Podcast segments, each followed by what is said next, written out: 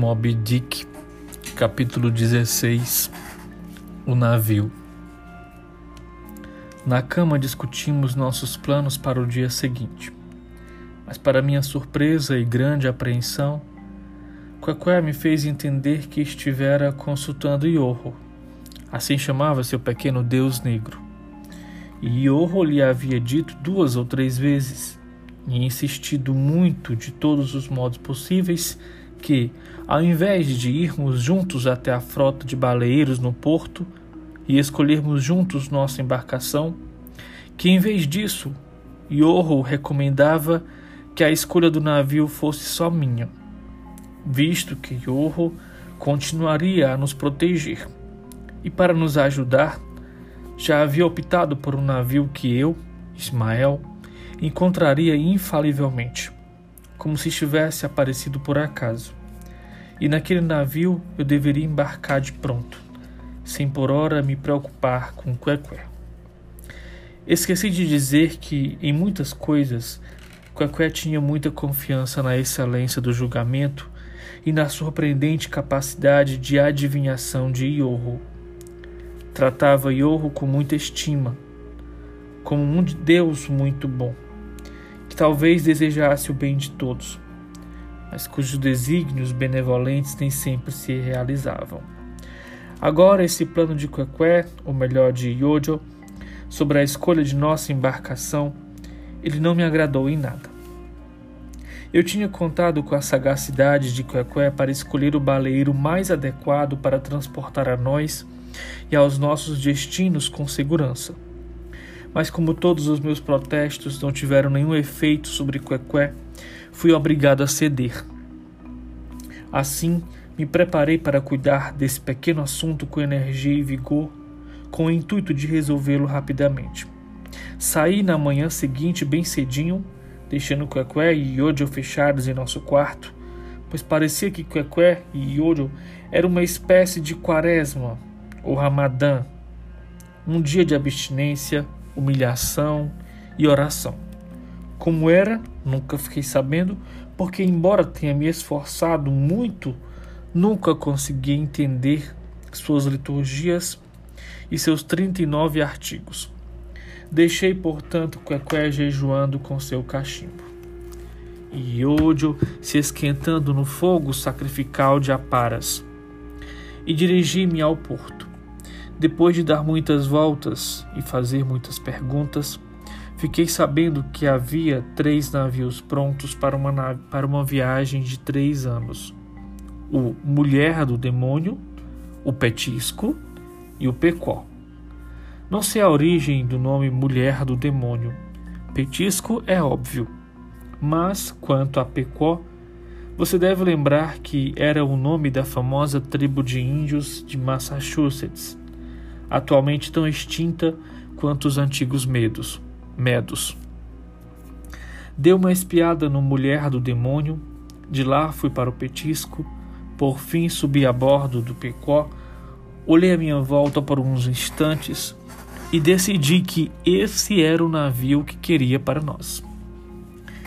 Uma pessoa pode ter visto muitos navios singulares durante sua vida. De proa quadrada, montanhosos juncos japoneses, galeotas semelhantes a caixas de manteiga e sei lá mais o que. Mas acredite no que digo: ninguém nunca viu uma preciosidade tão antiga quanto o velho Pecó. Era um navio antigo, antes pequeno do que qualquer coisa. Tinha um aspecto antiquado de um animal de garras longamente amadurecido e marcado por tufões e calmarias dos quatro oceanos. Seu velho casco era escurecido como o de um granadeiro francês que tivesse lutado do mesmo modo no Egito e na Sibéria. Sua venerável proa parecia barbada. Seus mastros, feitos em algum lugar da costa do Japão, onde os mastros originais se perderam no temporal, erguiam-se tão aprumados quanto as espinhas dos três velhos reis de Colônia. Seu antigo convés era gasto e enrugado, como as lajes da Catedral de Canterbury. veneradas pelos peregrinos, onde Becket sangrou até morrer. Mas a essas antiguidades foram acrescentados traços novos e maravilhosos, relativos às proezas realizadas por mais de meio século. O velho capitão Peleg, durante muitos anos seu capitão, antes de comandar uma outra embarcação e agora aposentado, era um dos principais proprietários do Pecó. Esse velho Peleg, enquanto foi comandante, reforçou sua singularidade original, revestindo o navio com materiais e dispositivos tão peculiares que só podiam ser comparados ao brock entalhado de Torquil Rake. De Torquil Rake. Estava enfeitado como um imperador bárbaro da Etiópia, com pesados berloques de marfim polido em volta de seu pescoço. Era um troféu, uma embarcação canibal, que se enfeitava com os ossos dos inimigos. Em toda a volta, sua murada aberta e sem painéis era adornada com uma única e contínua mandíbula, com os longos dentes pontiagudos de um cachalote, colocados ali como pinos, para segurar seus velhos músculos e tendões de cânhamo. Tais músculos não corriam por entre meras roldanas de madeira nativa, mas viajavam velozmente por entre peças do marfim marinho, escarnecendo da clássica roda de torniquete em seu admirável timão exibiu uma cana de, le de leme em seu lugar, mas a cana de leme era lavrada numa só peça, curiosamente entalhada na maxila longa e estreita de seu inimigo natural. O timoneiro que manobrasse aquela cana numa tempestade sentir-se-ia como tártaro, quando este freia seu corcel arisco segurando-o pelos dentes. Um navio nobre mas de certa forma melancólico. Todas as coisas nobres têm esse toque. Ora, quando procurei no tombadilho por um oficial para me oferecer como candidato à viagem, de início não vi ninguém, mas não pude deixar de perceber um tipo curioso de tenda, ou melhor, o wigwam, armada atrás do mastro grande, parecia uma dessas construções temporárias que se encontram nos portos.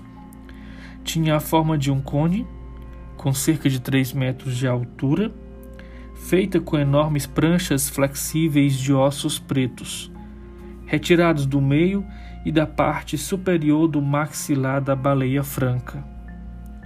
Com as largas pontas fixadas no convés, as pranchas se juntavam formando um círculo uma apoiada sobre a outra, unindo-se no cume, no cume que formava um tufo, do qual saíam fibras soltas e peludas que balançavam como o topete da cabeça de um velho sachem dos Potawatomi. Uma abertura triangular voltava para a proa do navio, dava uma visão completa da proa, para quem estivesse dentro da tenda. Um pouco escondida naquela edificação estranha, encontrei por fim uma pessoa que, pelo aspecto, parecia ter autoridade, e que, sendo meio-dia, com o trabalho suspenso a bordo, aproveitava o descanso das agruras do comando. Estava sentado numa velha cadeira de carvalho com curiosas incrustações. O assento era feito de uma trama sólida do mesmo material elástico usado para a construção do wigwam não havia nada de muito singular. Talvez no aspecto do homem idoso que vi. Era moreno e bronzeado, como a maior parte dos velhos marinheiros, e vestia-se com a pesada roupa azul de piloto, cortada em estilo quacre. Ao redor dos olhos percebia-se uma rede muito fina, quase microscópica, de pequenas rugas que devem ter surgido durante suas viagens como tempestades contínuas, tendo o rosto sempre voltado ao vento por essa razão, os músculos em volta dos olhos se contraíam. Essas rugas em volta dos olhos são muito eficazes para lançar olhares mal-humorados. É o capitão do Pecó? Perguntei, dirigindo-me à porta da barraca. Supondo que eu seja o capitão do Pecó, o que é que desejas? perguntou. Desejo embarcar. Desejas embarcar? Vejo que não és Nantucket. Já estiveste a bordo de uma baleeira? Não, senhor, nunca. Não sabes nada sobre pescar baleias? Ousarias dizer, hein? Nada, senhor, mas posso aprender depressa. Já fiz várias viagens na marinha mercante e acredito que, que se dane a marinha mercante, não me venha com esse calão. Vês esta perna? Arrancá-la-ei do teu corpo, se falares em marinha mercante outra vez. Só faltava essa, marinha mercante. Imagino que te orgulhes por ter servido em navios mercantes.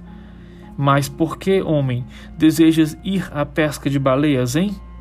Não parece um pouco suspeito, hein? Não és pirata, não? Não roubaste o teu último capitão, não? Não pensas em matar os oficiais quando chegares ao mar? Protestei minha inocência.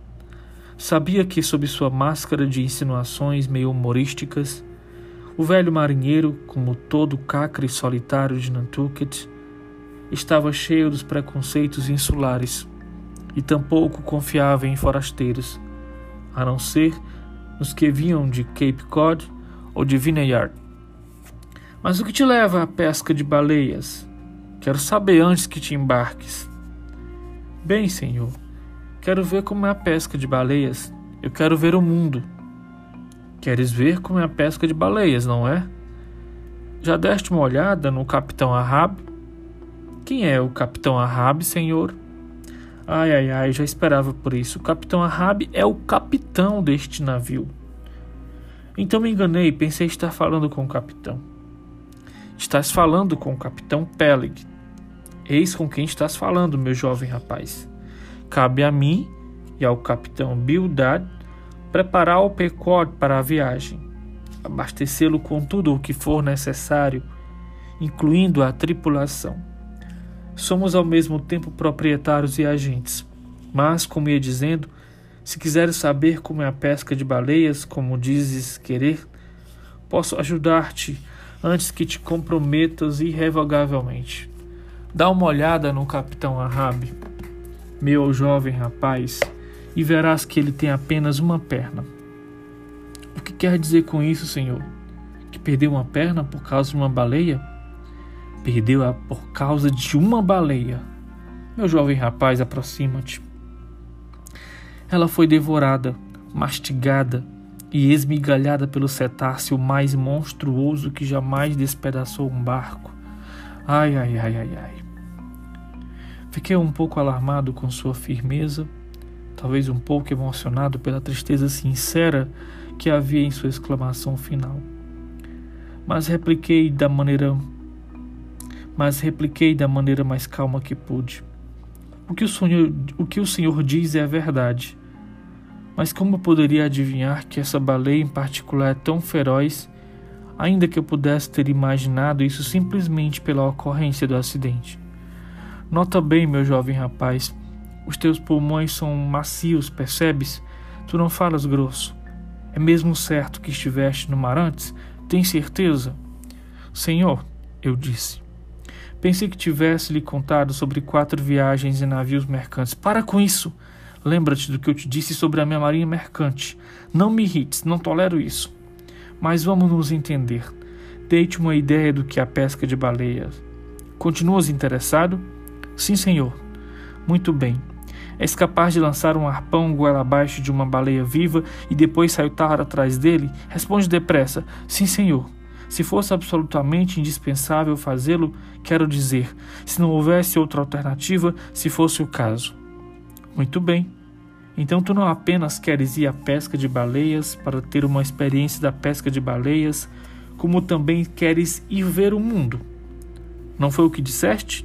Achei que sim, pois bem, aproxima-te então, olha por cima da proa e volta aqui e conta-me o que vês lá. Por uns instantes fiquei parado, perplexo com uma ordem tão estranha, sem saber se achava graça ou se levava a sério. Mas, reunindo todos os seus pés de galinha num só olhar mal-humorado, o capitão Peleg fez com que eu obedecesse. Dirigindo-me então à proa e dando uma olhada ao redor, percebi que o navio balançando com a maré em volta da âncora, apontava obliquamente para o mar aberto. A perspectiva era ilimitada. mas excessivamente monótono e hostil, sem a mais mínima variação que eu pudesse perceber.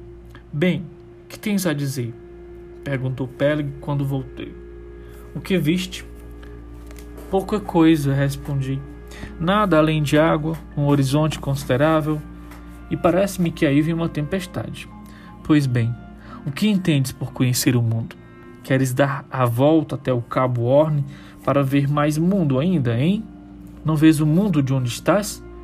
Fiquei um pouco desconcertado, mas precisava ir à pesca de baleias.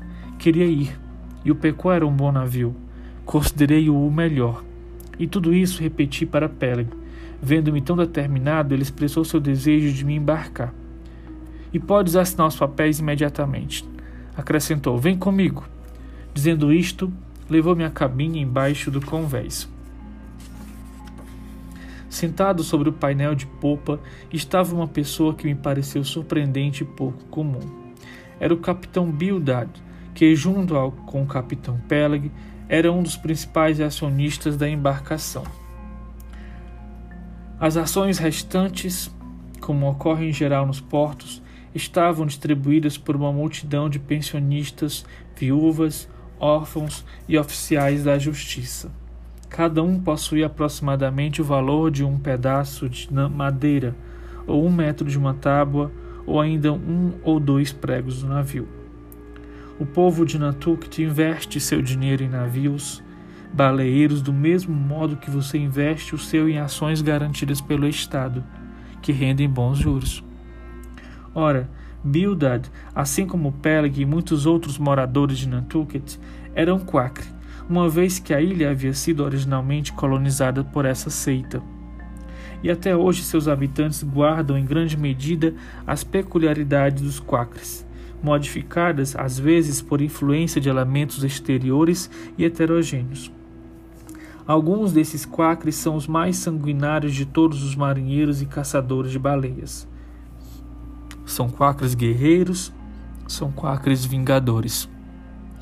Entre eles há alguns que usam nomes das escrituras, um hábito bastante comum na ilha, e que durante a infância, a infância assimilam os tratamentos dramáticos de tu e voz do idioma quacre. Além disso, por suas aventuras corajosas, intrépidas e audaciosas de vidas subsequentes, mil traços de caráter juntam-se de forma singular a essas características insuperáveis, traços dignos de um rei dos mares escandinavo ou de um poeta da Roma pagã.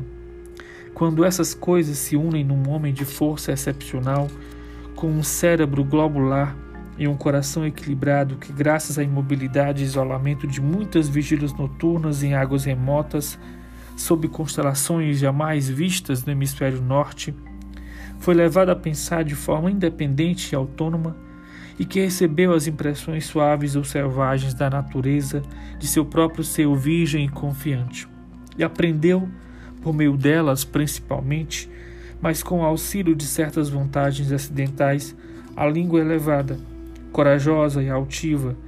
Então esse homem se torna único em toda a população de um país. Uma poderosa, uma poderosa e admirável criatura, talhada para as nobres tragédias não deve ser menosprezado sob o ponto de vista dramático se por nascimento ou por outras circunstâncias ele parece dominado por uma morbidez involuntária em sua natureza profunda. Porque todos os grandes homens trágicos são criado com, criados com uma certa morbidez. Mas tenha certeza disso, ó, ambição juvenil. Toda grandeza mortal é apenas doença mas por ora não nos ocupemos de tal homem, mas de um outro. Um homem que, apesar de estranho, é apenas o resultado de uma característica quacre, modifi quacre modificada por circunstâncias individuais. Tal, tal como o capitão Peleg, o capitão Bildad era um próspero baleeiro aposentado. Ao contrário do capitão Peleg, que não se importava nada com as coisas ditas sérias e que se sentia mesmo inclinado a fazer pouco delas, o capitão Bildad não apenas tinha sido educado de acordo com os preceitos mais severos da seita quaker de Nantucket, como também toda a sua vida subsequente no mar. E a visão de muitas adoráveis criaturas inteiramente nuas nas ilhas por volta do Cabo Horn, tudo aquilo em nada alterou seu caráter quacre e em nada modificou uma só peça de seu vestuário. Apesar dessa rigidez, faltava consistência ao senso comum do valoroso capitão Bildad. Embora se recusasse, por escrúpulos consistentes, a usar armas contra invasores de terra, ele próprio invadira desbragadamente o Atlântico Pacífico.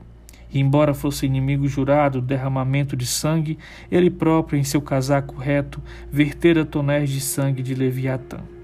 Como fazia o devoto Bildad nas tardes contemplativas de seus dias, para conciliar esses fatos em suas reminiscências, não sei mas não parecia se preocupar muito e provavelmente há muito tempo chegara à sábia e sensata conclusão de que a religião de um homem é uma coisa e o mundo prático outra bem diferente.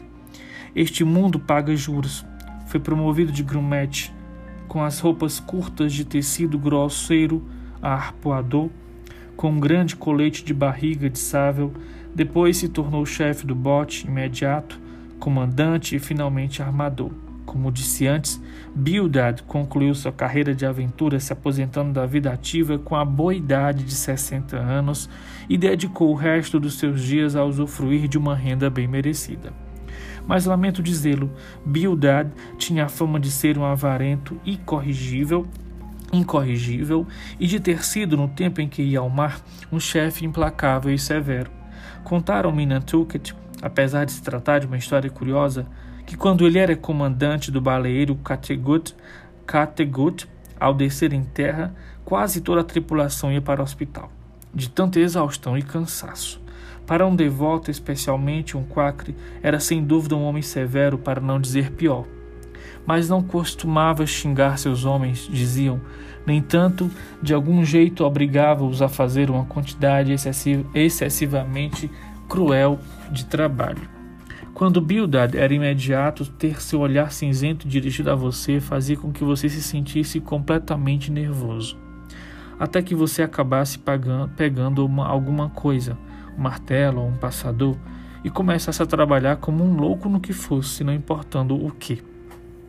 Ociosidade e inatividade sucumbiam diante dele. Sua pessoa era a própria encarnação do espírito utilitário. Em seu corpo alto e magro não havia nada supérfluo, nem excesso de barba, e seu queixo tinha uma penugem macia e econômica, como a penugem gasta de seu chapéu de abas largas. Assim era a pessoa que vi no painel de popa, quando seguiu, quando seguiu o capitão Peleg até a cabine. O espaço entre as duas cobertas era pequeno. O velho Bildad estava lá sentado, ereto e sem se encostar, como sempre, para economizar o fraque. Seu grande chapéu estava ao lado, as pernas rigidamente cruzadas, sua vestimenta de lã grossa abotoada até o pescoço, com os, os óculos no nariz, parecia absorto na leitura de um livro imenso. Bildad! gritou o capitão Peleg. De novo, Bild, hein? Tu tens estudado essas escrituras nos últimos 30 anos, é certo? Aonde chegaste, Bildad? Como se estivesse acostumado àquelas palavras profanas de seu companheiro de bordo, Bildad, sem prestar atenção à sua irreverência, levantou os olhos e, ao me ver, dirigiu um olhar inquisitivo a Peleg. Ele diz ser um dos nossos, Bildad, disse Peleg. Quer embarcar? Queres? perguntou Bildad com uma voz cavernosa, voltando-se para mim. Eu queres, respondi sem perceber, dada a intensidade de sua expressão quacre. O que pensas dele, Bildad? perguntou Peleg. Serve, respondeu Bildad, me observando ainda e depois afundou em seu livro com um resmungo bem audível.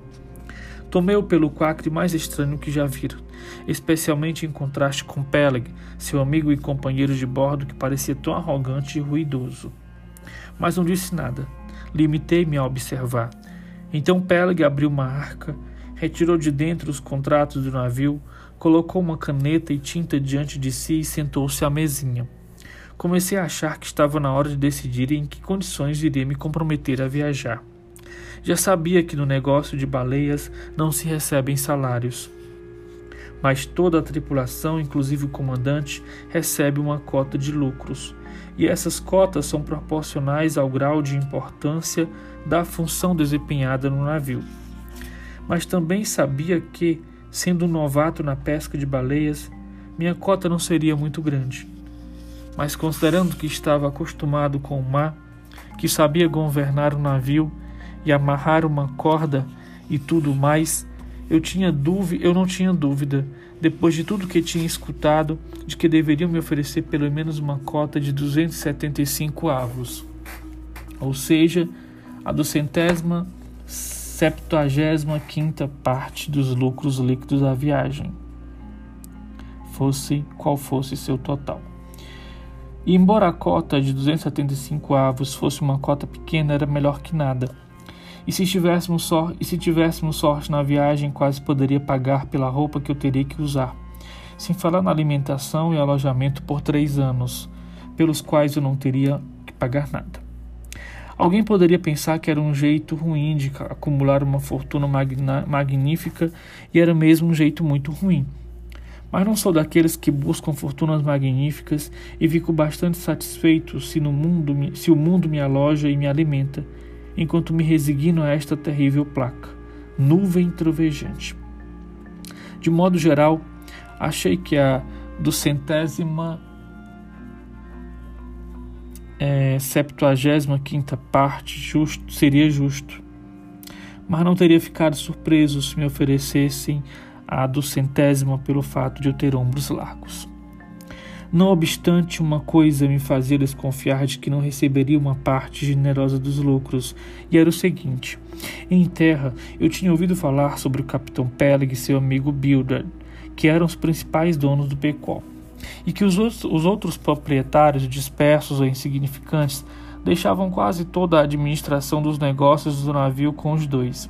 Eu sabia que o velho avarento Bildad teria que dizer algo sobre os marinheiros que seriam embarcados ainda mais que eu encontrei a bordo do Pecó, bem à vontade na cabine, lendo a Bíblia como se estivesse em sua casa. Enquanto Peleg tentava em vão consertar um bico de pena com seu canivete, o velho Bildet, para minha grande surpresa, considerando-se que era uma das partes interessadas nesse procedimento, não deu atenção a nós, mas continuou a resmungar e ler seu livro. Não ajunteis para vós tesouros na terra, onde é traça, Bem, capitão Build, interrompeu Peleg. Que pensas? Que cotas devemos oferecer a este jovem? Tu sabes melhor do que eu, foi sua resposta, foi sua resposta sepulcral. Achas que uma cota de 177 seria excessiva? Onde a traça, a ferrugem os consume, mas ajuntai tesouros no céu. Mas que tesouro, pensei um tesouro de 777 avos. Bem, velho Build, você está determinando que eu não tenha muitos tesouros aqui embaixo, onde a traça e a ferrugem nos consomem.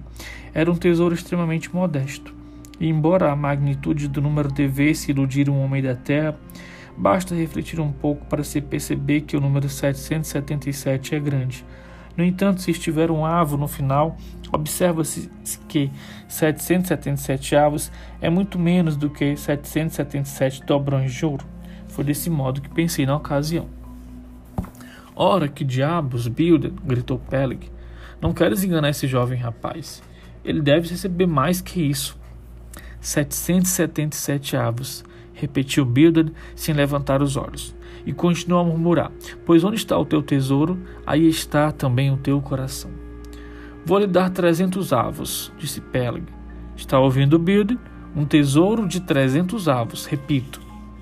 Bild abaixou seu livro, virou-se para ele e disse: Capitão Peleg, tens um coração generoso, mas deves considerar os teus deveres para com os outros proprietários deste navio, viúvas e órfãos em sua maioria. E se recompensarmos em excesso o trabalho desse jovem rapaz, estaremos tirando o pão dessas viúvas e órfãos. 777 avos, Capitão Peleg.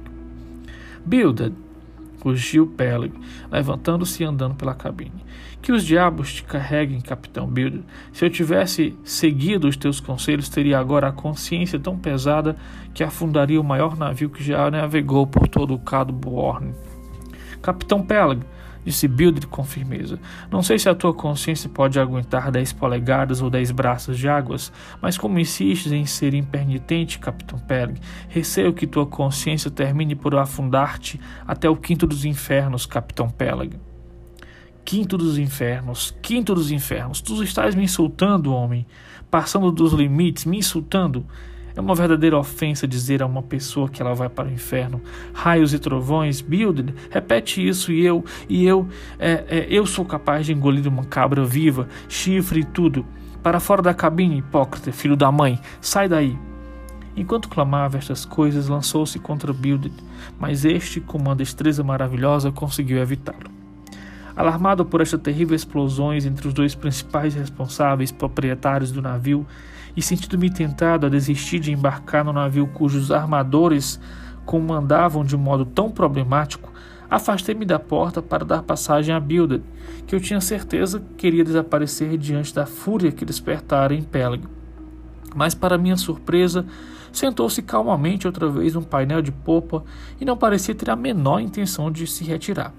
Parecia estar acostumada à impenitência aos modos de Peleg. Quanto a Peleg, depois de soltar a raiva que sentia, parecia tê-la esgotado, e também se sentou como um cordeirinho, embora ainda se crispasse um pouco de nervosismo. Uau! Assobiou por fim. Creio que a tempestade se foi com o vento. Bilded, eras bom em afiar lanças, em afiar lanças. Pode consertar esta minha pena? Meu canivete está cego, aqui está. Obrigado, Bilded. Pois bem, meu jovem rapaz, o teu nome é Ismael? Não foi o que disseste? Muito bem, vais conosco, Ismael, com uma cota de trezentos avos. Capitão Peleg, eu disse, eu tenho um amigo que também quer embarcar. Posso trazê-lo amanhã? Com certeza, respondeu Peleg. Traze-o e veremos. Que cota ele vai querer? resmungou Bilde, levantando os olhos do livro no qual havia se enterrado. Oh, não te preocupes com isso, Bilde, disse Peleg.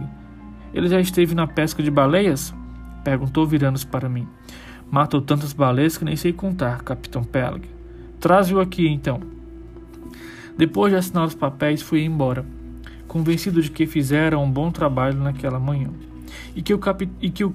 e que o Pecó era o próprio barco que Iodio tinha destinado para levar a Quequé e a mim a dar a volta ao cabo. Mas eu não tinha ido muito longe quando comecei a pensar que ainda não vira o capitão com quem viajaria, embora não raro aconteça que um baleeiro seja preparado e receba sua tripulação a bordo antes que o capitão apareça para o comandar. Isto porque algumas viagens são tão longas e os intervalos em terra tão breves que o capitão, se tiver família ou algum interesse desse tipo para ocupá-lo, não se preocupará com o navio no porto, deixando-o com os proprietários até que esteja pronto para ir ao mar. Contudo, é sempre bom conhecê-lo antes de se entregar irrevogavelmente em suas mãos.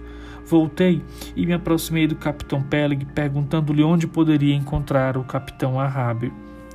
E o que queres com o capitão Arrábio? Já está tudo certo, irás embarcar. Sim, mas gostaria de vê-lo. Não creio que poderás vê-lo no momento. Não sei o que há com ele, mas se mantém fechado dentro de casa. Uma espécie de doença, embora não aparente. Na verdade, não está doente, mas também não está muito bem. De qualquer modo, meu jovem rapaz, ele não quer receber a mim, portanto não creio que vá receber a ti. É um homem estranho. O capitão Ahab, ao que dizem, mas é uma boa pessoa. Ora, has de gostar dele, não tenhas medo. É um homem grande, não é um religioso, parece um deus, o capitão Ahab. Não fala muito, mas quando fala é melhor ouvi-lo. Presta atenção. Ahab é uma pessoa fora do comum. Ahab esteve em universidades e também entre os canibais. Está acostumado às maravilhas mais profundas do que o próprio mar. Fixou sua lança em adversários mais estranhos e poderosos do que baleias. Sua lança, a mais certeira e afiada de todas as lanças da nossa ilha. Oh, então ele não é o capitão Builded? Não. E não é o capitão Pele. Ele é Ahab, Ahab, meu rapaz, o Ahab da antiguidade, que bem o sabes, era um rei coroado. E um ser desprezível. Não foi aquele rei malvado que, quando foi assassinado, os cães vieram lamber seu sangue? Aproxima-te de mim mais perto, mais perto, disse Peleg com uma expressão nos olhos que me assustou. Vê bem, meu jovem. Nunca fale sobre isso a bordo do Pecor. Nunca fale sobre isso em nenhum lugar. O capitão Ahab não escolheu o próprio nome. Foi um capricho tolo de sua mãe. Uma viúva louca e estúpida que morreu quando ele tinha apenas 12 meses. Mas Tistig, uma velha indigna de, uma velha indígena de Gayhead, disse que o nome tinha sido profético. Talvez outros nécios digam o mesmo. Quero prevenir-te. É uma mentira. Conheço bem o capitão Ahab. Há muitos anos viajei com ele como imediato. Sei como ele é um homem bom. Não é um homem religioso e bom como Bilded, mas é um homem que pragueja e é bom. Um pouco como eu, só que vale mais do que eu, sim. Sei que nunca foi muito alegre, sei que no caminho para casa estava um pouco desequilibrado, mas foram as dores agudas do coto que sangrava que provocaram isto, como se pode ver. Sei também que desde que perdeu a perna na última viagem por causa da maldita baleia, ele ficou temperamental. Às vezes desesperado, outras vezes colérico, mas isso vai passar. E de uma vez por todas vou dizer-te e assegurar-te que é melhor viajar com um bom capitão que é temperamental do que com um mau capitão que é alegre. Portanto, adeus, meu rapaz, não penses mal do capitão, porque ele tem um nome abominável. Além disso, meu rapaz, ele tem esposa. Casou-se não faz três viagens. Uma jovem meiga e resignada. Pensa nisso. Com essa moça meiga, com essa moça meiga, o velho capitão tem uma criança. Podes pensar que há alguma maldade remediável em Arabe? Não, meu rapaz. Por muito que tenha sido agredido e que tenha sofrido, Arabe conserva seu lado humano. Enquanto me afastava, estava mergulhado em reflexões. Aquilo que acabava de me ser incidentalmente revelado sobre o capitão Ahab me encheu de uma espécie de pena vaga e incontida. Naquela ocasião, senti compaixão e tristeza por ele, mas não por outra razão senão a perda cruel de sua perna. Mas também senti um estranho temor, um temor que não sei descrever, que não era exatamente temor, não sei o que era, mas senti e esse sentimento não me afastava do capitão. Embora me tornasse impaciente em relação a algo que parecia um mistério, tão pouco eu o conhecia. No entanto, minhas reflexões acabaram por tomar um outro rumo, de modo que o misterioso Arabe saiu de meu pensamento.